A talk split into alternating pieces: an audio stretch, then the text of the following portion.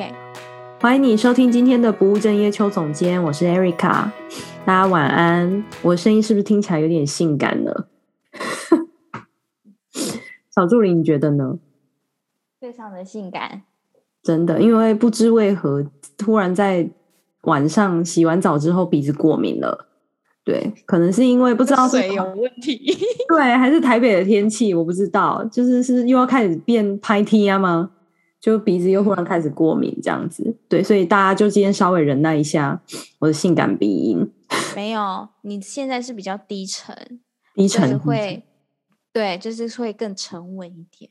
好，那也要沉稳一点。好，我希望可以带给大家这样的感觉。好，那前面先稍微交代一下我自己的近况好了，不知道有没有人想知道的？就是，嗯，我想知道，我自己其实也也好好一阵子没跟邱总联联系了，真的，来一起更新一下。对，最近的邱总就是大家如果有看我的那个那个粉丝专业，就会知道我就是刚搬到台北，然后搬上来大概第三个礼拜吧。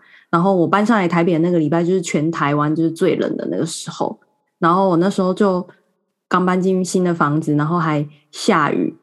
然后下两个礼拜，台北整整的下两个礼拜，就是你每天每天看那个气象预告就会很绝望那种，因为每天都是百分之百、百分之百下雨那种，人生真的很绝望。然后我房子搬进来新房子又漏水，然后就一整个觉得，然后又那个老公又还在找工作，这样就一整个觉得人生怎么可以这么的绝望？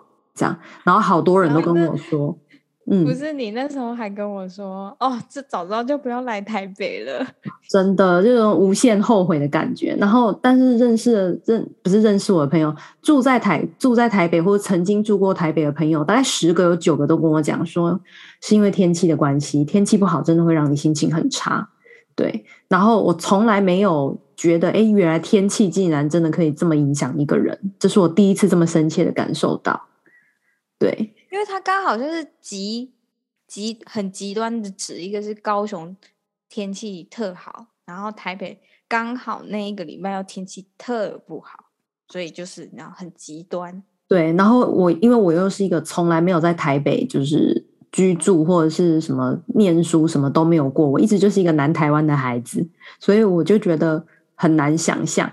然后也有人跟我讲说，哎，可是你之前住过伦敦啊，伦敦跟台北天气蛮像的，不。一点都不一样，就是 伦敦并不会下雨，下到就是连下两个礼拜，而且都是很大的那种雨，没有这样子过。我住在伦敦五年没有，然后嗯，它基本上也可能也没有那么潮湿啦，就是那种潮湿有时候也会让人家觉得干冷。对，它是干冷，台湾是湿冷，台湾那种湿冷是真的，你离开那个被窝，真的就会觉得也太冷了吧。然后因为台湾的房子也没有暖气嘛。所以基本上就是你在房子里面，有时候你都会觉得比外面还冷，就是寒风刺骨冷。对对对对对，没错。对，所以这就是大概就总监最近的状况。然后最近是稍微有好一点了，就是前两个礼拜就真的觉得人生蛮黑暗的。所以不知道这样有有没有办法可以同理到一些可能也觉得很黑暗的朋友，因为可能你们可能也是在。开始一个新工作啊，开始一个新生活啊，诶，对我来说全部都是这样，重新开始。工作上也是，可能需要开始认识新的人啊，新的同事啊，新的老板啊之类的，所以，嗯，就觉得有蛮多需要去适应的地方。但我有感受到，才短短两三个礼拜，你就上就是步入轨道的很好。哦，真的吗？对。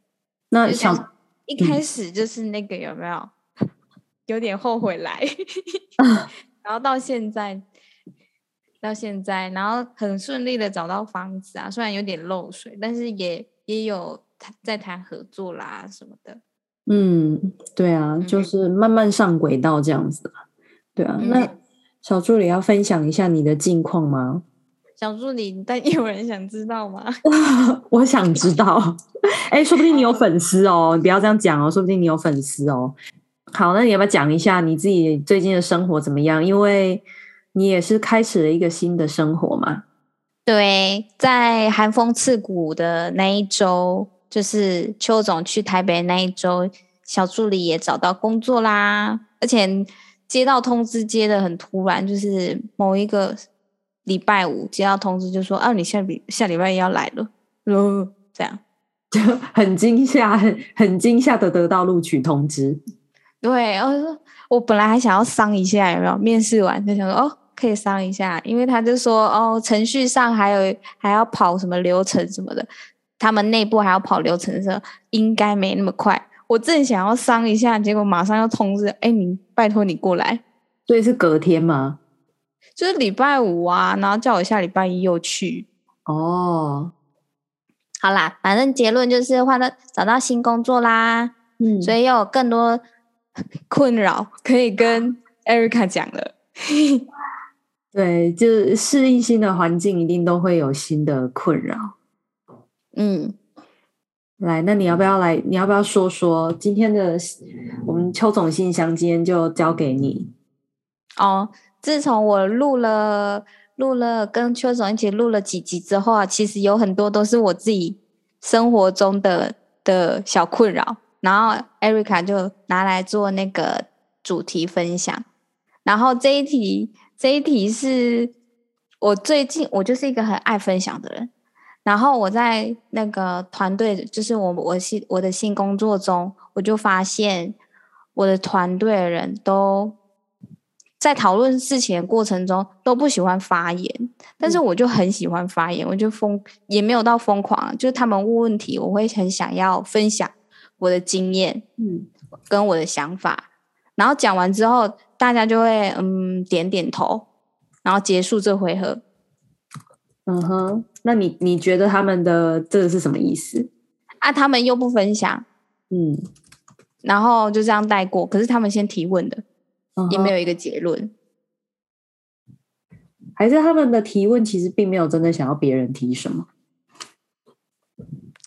应该是我会，如果是这样的状态下，因为我们是一个呃一连串的问题的讨论。然后我会想，如果没有结论的话，我也会想要知道他们的经验，他们有什么看法。嗯，然后当下是都没有，就是只有零星的一两个人发言，但是我们明明就有至少讨论了八个到十个问题。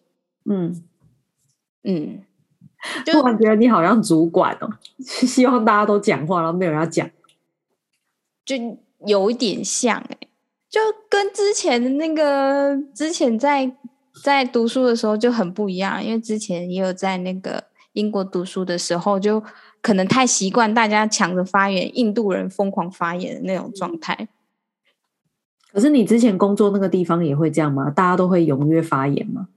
哦，我之前工作不会啊，但是那个是就是很不一样的状态，那个都是高官的会议啊。你不敢发言，哦、然后我现在的新工作是一个小小团队，然后全部的人都呃很年轻，大学刚毕业没多久，哦，就大家都平辈的那种感觉啦。对，然后还不给我发言，嗯，我觉得这个心，这个不是这个心态，这个状况非常的正常啊。你不知道，你不知道大学生或者大学毕业生，他们都最不喜欢发言的嘛？你知道我去演讲的时候啊。大学生都不会问问题的，然后你甚至叫他们举个手，有时候也不会举。然后你真的就是问什么，他们就没反应。我觉得在这个如果是演讲或是上课的 上课讨论，我都觉得还好。嗯，但是如果是我们有一个共同目标，团队里面就会有一个共同的目标想要达成嘛，按他们就是不沟通的话，就很难。找到一个嗯呃，呃做事的方向之类的，嗯，还是他们真的没想法？因为你知道很多人他们就是没想法，所以让他发言，他也不知道要说什么。因为我就是没想法。哦，对，这这这这这这这倒是可以说服我，因为你很有可能是被训练的有想法，比如说被我训练，欢迎大家来给我训练哦。其实我觉得有。很多不一样的工作经验，或是怎么样的，的确是，的确是会会加强很多。然后我突然你说到有想法，就有一个人提在团队中就提说：“哦，我觉得那个 brainstorming 很重要。然后我就想说，你说 brainstorming 非常重要，然后其他人都点头，嗯啊，然后他们又不 brainstorming，就讲完之后，然后大家就继续做自己的事。对对对对对，然后后来就是，其实我们有一个老板，他有在听，像我们的他不是，就是我们都叫他老板啊，嗯，然后他就说，哎，其实啊，brainstorming 我觉得最重要的不是那种创意的发想，最重要的是阅读。阅读，嗯，什么意思？因为他觉得很多年轻人在。brainstorming 的时候，就想着自己凭着自己现有的想象，对问题的想象去去回答。但是他认为很多呃的状态是你要先做功课，嗯，然后自己可能做自己那个方面的功课，然后再大家一起讨论，这才是有效率的 brainstorming。这样没有题外话分享一下，然后大家又，然后大家又点头这样子，然后依旧没有结论。对啊，你知道那个讨论之后啊，老板就说了：“哎，我放在旁边有一叠，之前他有提过啦，放在旁边有一叠资料，因为他是教授，所以他就很爱做一些 research。然后他就拿了一叠资料，就说：‘哎，大家有空的时候可以看一下。’然后那一叠没有人动。嗯、然后我那个讨论结束后，我就翻了那一叠，然后其他人就说：‘哦，那我要下班了。’所以其实大家好像根本也没有真的很在意啊。对，所以我就有点有点失望。我对他的期他们的期待本来更高的。好好笑，我觉得你比那个主管更像主管欸，就是 希望大家比如说好好的参与这个活动，但大家可能都只是在想说，哎，等一下下班要去吃什么？等一下怎么样什么的。哦，你说对了，怎么办？我认真了，我不认真了。记得我们连认真就输了。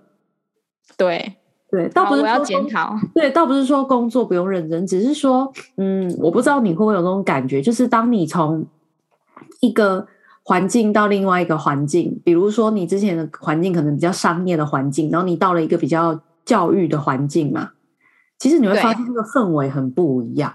就像我们刚到一个地方去的时候啊，嗯、我觉得我们第一件，你因为第一件做的是做的事是什么？应该是观察这个环境吧？对。对不对？就是这个环境的人到底都是怎么样子的人，怎么样子的性格，他们都是怎么样做事的？对，然后他们就平常很吵啊，嗯，然后呢？然后讨论的时候瞬就很安静，对，瞬间安静，你就知道他们在意的是什么事情啦。他们只在意他们平常想讨论的那些事情而已啊，就工作上这些事情，就是你知道他们不在意的。对他们来说，Okay. 对他们就是觉得把事情做好，可以下班，不要加班，这样就好了。我觉得这个就是他们生活可能最大的目标，这样。嗯，对，我猜测啦，就那个氛围，因为我自己以前也待过那个那个教育教育体系嘛，所以我知道其实蛮多，就是蛮多人都是这样，特别是那种公立的学校，有没有那种？嗯，大家都常会听说什么哦，那些。老师们什么没有课的时候就去买菜啊，怎样啊，接小孩啊，那些都是真的。对，嗯，他们就是会非常的可以感觉理所当然的，就是在做这些事情。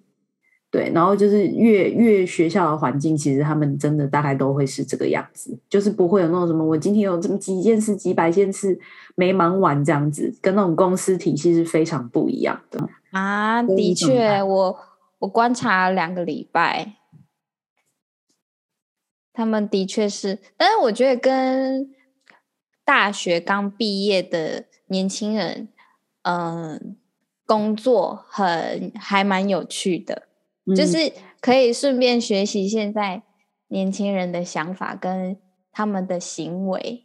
真的，我们讲出这些话都是老阿姨了，我还不好意思说，我最近去讲一个演讲，那些孩子都都才十七岁而已。我想说。怎么会这么年轻啊？我们是年轻的阿姨吧，不至于老阿姨吧？我是亲手阿姨，亲手阿姨。其实其实他们就一直说，呃，他们会说，哎，其实我们没有差很多，但是我们行为上面就是有差。我觉得差大学，呃，过了二十六岁吧，我就觉得跟大学刚毕业的年轻人就是有一个代沟了。哎，他们听的他们听的歌啊，都是什么韩国歌那一些有没有？对。他们讲的话啊，什么一些用语啊，什么的，你就会而且不一样。现在他们真的都是拿一个 iPad，然后拿一个那个 Apple Pencil 在做笔记，然后我们就是要签到。还在那边写笔记本，我还在那边写笔记本，对，我就还在那边一支笔，然后拿一支笔一个笔记本在那边画东画西什么的。嗯，对，然后 然后他们还会那个。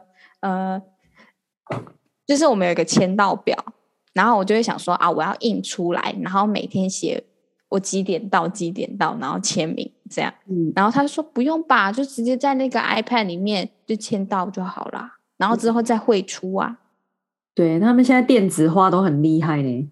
对，唉，真的是一个，我我有感受到这个是发自内心的叹气。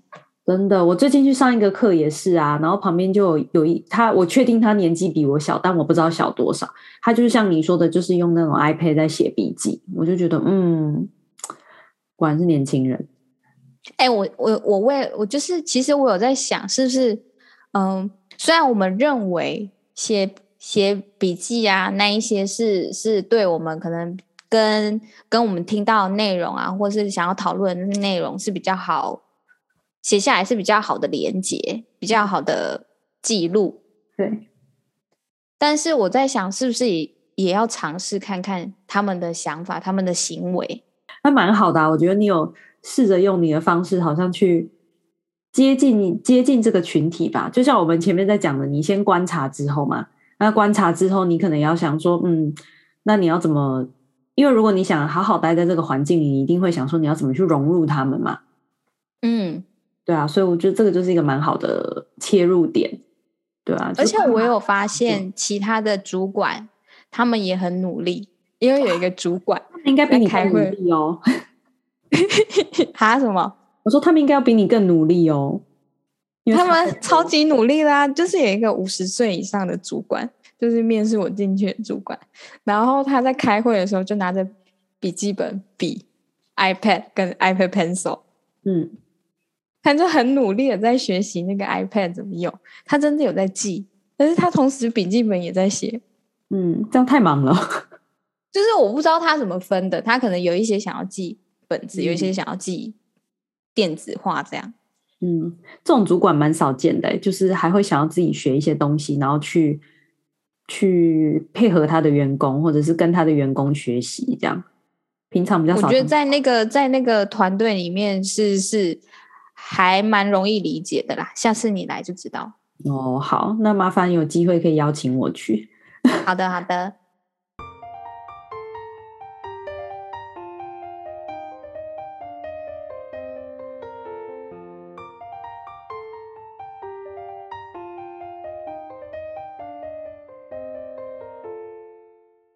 那还有没有什么你觉得在工作上可能会遇到一些困扰？因为说不定一些。刚进入新工作的人，他们可能也会有这些困扰。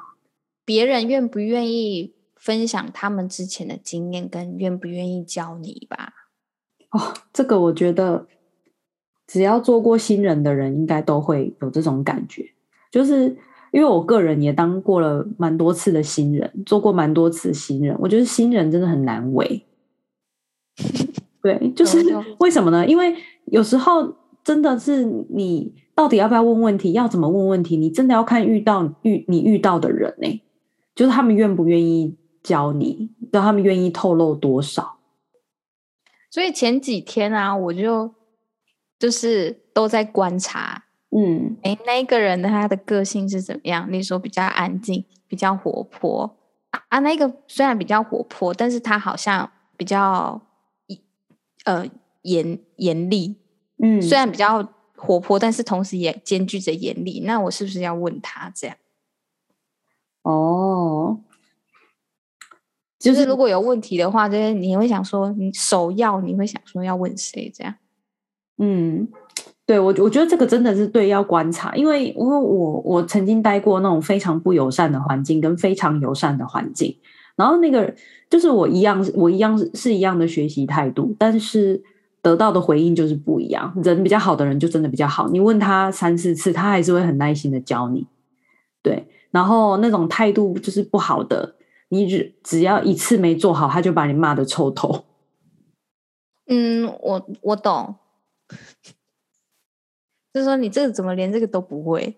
对，然后我也还有曾经被人家讲过，说你真的有做过行政吗？你连怎么连 Google Google Meeting 这个都不会设时间？我想说这个很难吗？你跟我讲一下，我学一下比较好。如果遇到那种真的是，嗯、呃。你一进去，然后遇到那种比较比较会比较严厉的主管的话，怎么办？对，这是一个非常好的问题，因为这个应该蛮多人都会遇到的，就是觉得你什么都要照他说的做吗？还是怎么样？我刚刚开录前不是有跟你说，有一个同事朋前同事打来吗？嗯、他也换了工作，嗯、然后他打来的。目的就是抒发，因为他刚刚也收到，他说我刚下班，然后我主管今天才又，我前几天才要被念哭，然后就说你怎么连这个都不会？嗯嗯嗯，这句话真的很伤人，对，因为我也听过，连这种都不会还是什么的。然后他回家都已经很晚了，然后他爸妈每天就跟他说，你什么时候要离职？可是我就鼓励他可以换呢、欸。因为就不适合，就赶快换啊。嗯，但是一定要分析说，为什么前一个公司不适合？是老老板跟你不合，还是工作内容不喜欢？嗯，还是怎么样的？对啊，要不然要不然，其实一直持续换工作，就会跟一直找换男朋友是一样的道理。只要你没有找到那个到底那个症结点到底是什么，你可能就会一直。重复一样的事情而已。对，我们首要的心态要要怎么设定啊？嗯，我觉得一定啊，一定那个当下心里一定是会很受伤。对，因为就可能会觉得，可能你没有预期说你会会不会这些东西是一件这么重要的事吗？是不是也要确认一下这个东西是不是就是是不是我真的需要事先知道的？是应该是说一进去，当然大家都不会啊。嗯，对。然后他这样说的意思是什么意思？是我学太慢吗？还是对，或是说他可能觉得，哎，为什么你做这个职位，你之前也是做这个职位，为什么你连这个都不会？这是一个可能。啊，要不就是有的人他就是觉得你应该就是要会这些东西，所以你只要不会，他都会这样子讲，这是另外一种可能。可可是我觉得，我觉得这个可能大家都会有，都会有对很多事情都会有预期心理，就是说哦，你应该要怎么样怎么样。嗯，但事实上是我们是不是要全面性的改变我们的心态？就是嗯呃。从我们做起吧，至少就是我希望，呃，有包容心的人越来越多。嗯，可以啊，所以好像结论哦。那我还有一个问题，就是如果我们在新的工作环境中遇到那种不喜欢教别人的同事或是工作环境，怎么办？嗯，这是个好问题，因为新人应该都蛮常遇到这个问题的，因为我自己也也遇过嘛。那嗯。你觉得那个状况是怎么样？就是你这个事情不会做，然后你直接问他这样子吗？嗯，对，我通常都会发问，因为我很喜很很很我很不喜欢自己呃东凑东东凑方向西凑方向，后来走偏了，白做工这样。嗯，可是会不会有的人是期望这样子啊？你知道有一种人哦，他们会觉得你在问来问我问题之前，你有没有先做过功课？这是一种人，嗯、对，这是一种人。只是在处理别人提问的时候啊，有一种人是会这样子的心态，那另外一种是会觉得，呃，你就是要自己去摸索。嗯，因为我呃，我期待是我不期我不期待他教我一步一步教我，但是我会期待获得的是给我一个方向。嗯。那你觉得他是故意不跟你讲吗？嗯，我觉得比较像是，如果真的要说的话，呃，我觉得是他们个性本来就比较害羞，不然就是他们没想到，嗯、没想到是吧？就是没想到哦，我会有这个问题。嗯。对啊，对，因为他们可能已经不是新人了，他们也不一定知道新人会有怎么。他们可能对，他们可能已经脱离新人两三年了，然后忘记刚进来会有什么问题了。嗯，对。那你觉得你去问他们的时候，他们的态度是怎么样？嗯，普遍都还蛮好的，但是呃，以我。前几个礼拜的经验，他们也就是有时候哦，我会发现我问的问题，他们也不太知道答案、嗯、啊。如果他们知道的话，他们当然会跟我说。嗯嗯。那所以好像听起来，他们也不是那种很像很资深的人，然后故意不跟你讲的这样。对，我的工作环境比较。都比较偏年轻，大学毕业没多久而已的那一种。这样，我之前老板前一份工作的那个老板就是这样。嗯，然后那时候，呃，他是他就明说了，他希望我们自己想好。他会直接问我：“那你觉得呢？”嗯，然后通常那时候我真的是脑袋一片空白。嗯，然后我就会跟他说：“嗯、呃，我。”我先想一个方向，再来跟组长回答，这样。嗯，对，他这是真的在期待你自己先想。对，因为他可能这些这这这种其实带人的方式有很多种，他这种就是他会觉得他自己的经验是他以前自己也跌跌撞撞来的，所以如果直接跟你讲，他可能也会觉得，嗯，那他以前以前曾经经历过那些很辛苦的。的状况就是，就是答案哪有那么简单这样子，对，所以他就可能也这种可能也不是恶意，但他待人的风格就是这个样子，就是他相，可是在他的训练之下，我的确就觉得我有比较独立思考一点，嗯，对啊，所以这是一种待人的的方式，因为我觉得啦，普遍如果你在一个不是那种很需要竞争的环境里面，就基本上。不太会，如果大家都是同辈啊、同事，就不会说什么啊，你今天抢了他的工作，他的薪水会少了几千块那一种。我觉得不太可能吧？嗯、对，除非说你们是像我们以前的业绩型的工作嘛。如果他今天帮忙你，他就会少赚钱，那我觉得对他有影响，他很有可能就会不愿意帮忙你。可是我觉得基本上的工作可能不是这样子的形态的时候。比较像是，我感觉比较像是待人的方式不一样。可是那如果是高压的呢？很多时候是，例如说业务好了，问问题，他们可能是比较高压的状态下，嗯、呃，有有问题，然后你可能是有急迫性的，或是有有跟庞大金额相关的，嗯。那就看谁谁谁的谁要承担这个责任大喽。就是你觉得我不会，那你教我，我来做，还是说你就让我这样不会啊？我就自己在那边乱做，或者是说，我觉得有时候会不会，我们对于，比如说我在思考我以前的经验了，我会不会对于他说的那一句“你怎么连这个都不会”，太往心里去了？对。就是我们心态到，就是面对那种长官的一些，呃，猪头啊，怎么都不会啊，真的啊！嗯、我朋我朋友就是老板都骂他猪头，嗯，然后但是他在那里做了三年多，嗯，他到第三年还是还是心里还是很不舒服。嗯，那就是他是不是也觉得自己是个猪头？好了，我这样是开玩笑。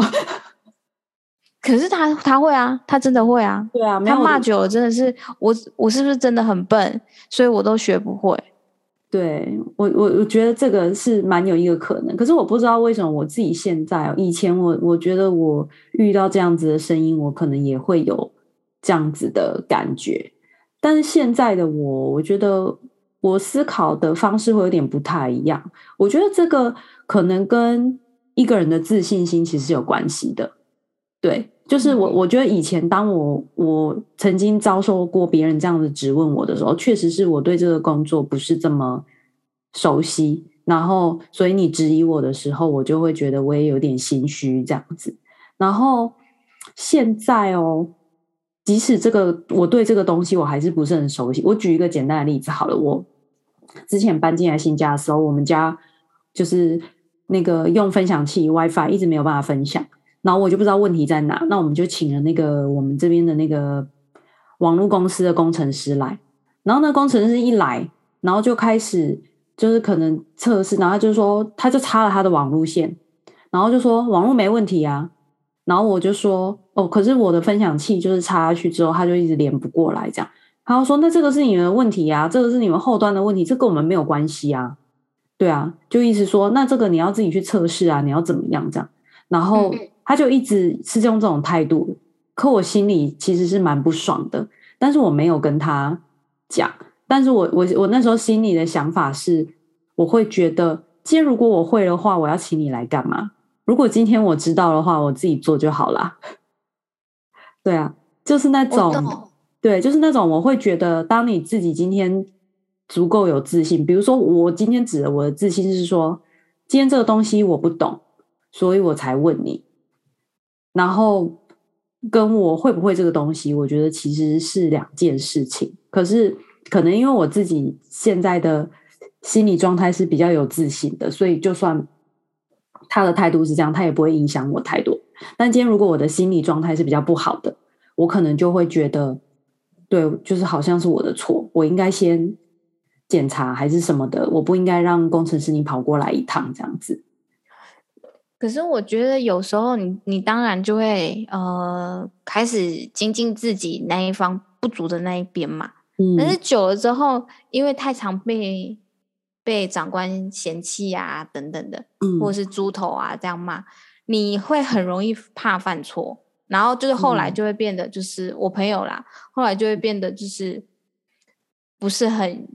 愿意去接触那一边的业务等等的，嗯，对啊，对啊，这个我我明白，因为他就会很逃避，然后就会压力很大，然后前隔嗯、呃、隔天要做那那一方面的业务，他前一天就会睡不好，嗯，可以理解，真的压力太大了，对啊，而且这个问题我觉得在其他地方也还是会遇到，我觉得自信心这个部分确实是蛮重要的啦，就是呃，比如说啦，你刚刚跟我讲那个。他主管跟他讲那个，怎么连这个都不会？如果是现在的我，我其实心里都会想说，我就是不会才要你教啊。哎、欸，我们去工作的心态是不是有时候也要调整啊？对，我跟我跟你讲，你知道吗？有的人他就是脸皮比较厚，那那种脸皮比较厚的人呢，他基本上人家就是我不知道你有遇过一种人，人家就是拿他没办法那一种。哦，我懂，我们自然就不会很多哎、欸，对，就是人家就是拿他没办法，就是老鸟嘛，对，或者是人家就是没有没有，应该是说人家就是觉得他就是不会那一种、啊，对，然后就是也不会对他强求太多。但是今天如果他觉得你是一个有能力的人，你可以做这个东西，他就会对你要求越来越多。对，然后因为因为我我我觉得还有另外一个部分，我想补充的是，我觉得在。在工作的这个心态上吧，就是如果你是很很没有，就我们就从信心这个部分来讲好了。如果你就是没有自信，你没有信心，你呈现出来的就是会那一种畏畏缩缩的感觉。然后你越这样的时候，主管他们有时候就会越用那一种越严厉的态度对你。因为我曾经就是在我那个不熟悉的工作上啊，我在那边短暂的工作期间，我真的都是那一种态度，我压力很大，所以我完全可以理解你刚刚那个朋友的心态，就是我常常都会觉得主管跟我讲一些话，都让我心里很不舒服。然后比如说类类似那种，就是就是你真的有做过什么行政吗？怎么连这个都不会？然后或者是说，嗯、呃，什么？哦，他曾经有看，你有看档案了吗？啊，什么意思？就是就是我之前主管也会这样。你有看档案了吗？哦、你怎么做出来的东西长这样？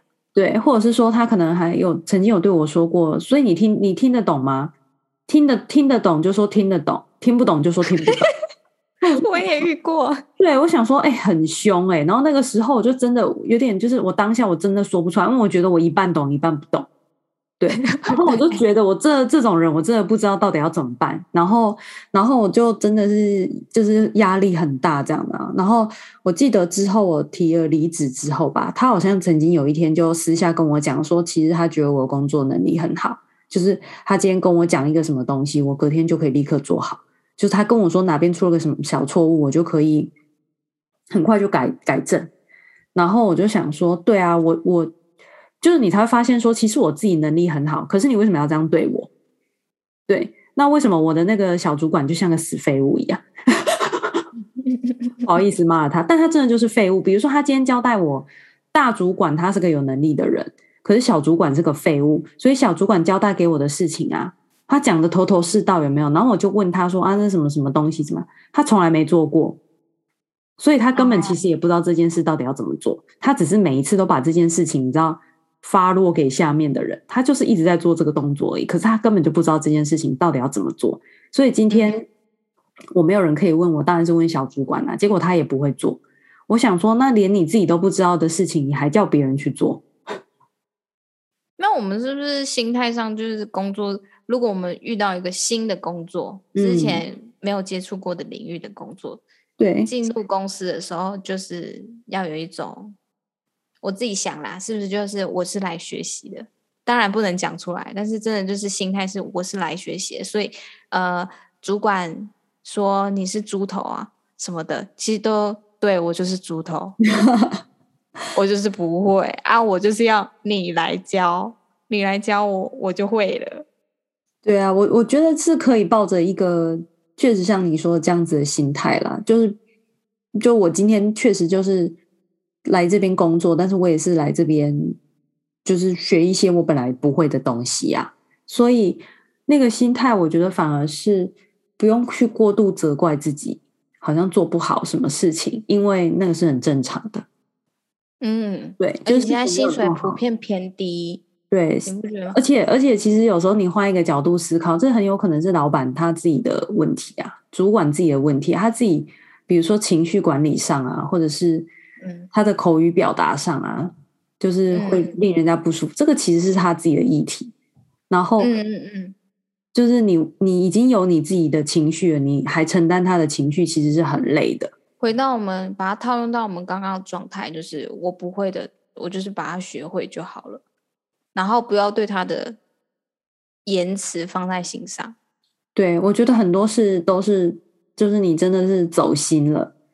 走心了之后，你就会觉得在面对他，在面对事情上，都会变得比之前更困难。嗯，你会有预期心理，说：“哦，怎么办？我会做不好，怎么办？我做不好，我做不好又会被骂了。”没错，没错，然后你就开始一连串的恶性循环。嗯，对，所以我我觉得，嗯，对，我觉得我们今天聊到最后这边，我觉得一个。最重要的一个重点是你自己的心态吧，因为我觉得你的心态这件事情是你自己可以控制的，别人的行为、别人的想法、别人对你说的话，这些你都没办法怎么样。嗯嗯，所以我觉得让自己在嗯不委屈，呃不委屈，或者是说让自己比较有。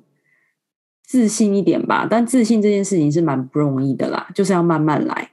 对，嗯，就是要让让自己先告诉自己讲说，就是我今天这件事情没有做好，是这件事情没做好，不是我这个人不好。对，因为我们常常往心里去，就是因为比如说今天主管可能是跟你说这件事情没做好，比如说你怎么连这件事情都不会，那他可能觉得只是这件事情，可是我们常常往心里去的是我这个人做不好，嗯、对，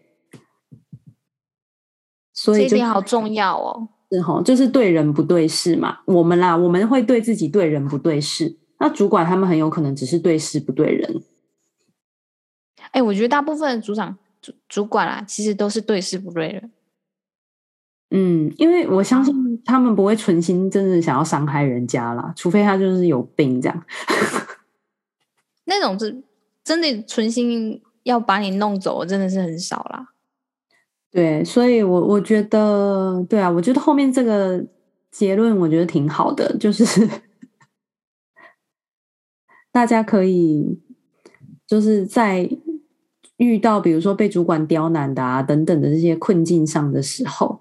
就是尽量告诉自己说，我已经做到我可以做的了，然后我也努力了。重点是看到自己在这个过程中的努力，然后还有他今天告诉自己，今天主管针对的是这件事，而不是我这个人。嗯，觉得一直以来都有在进步了。嗯，对，我觉得看到自己在这个过这个过程中的努努力，或是付出了什么，这个还蛮重要的。呸，好适合你今天的那个鼻腔哦。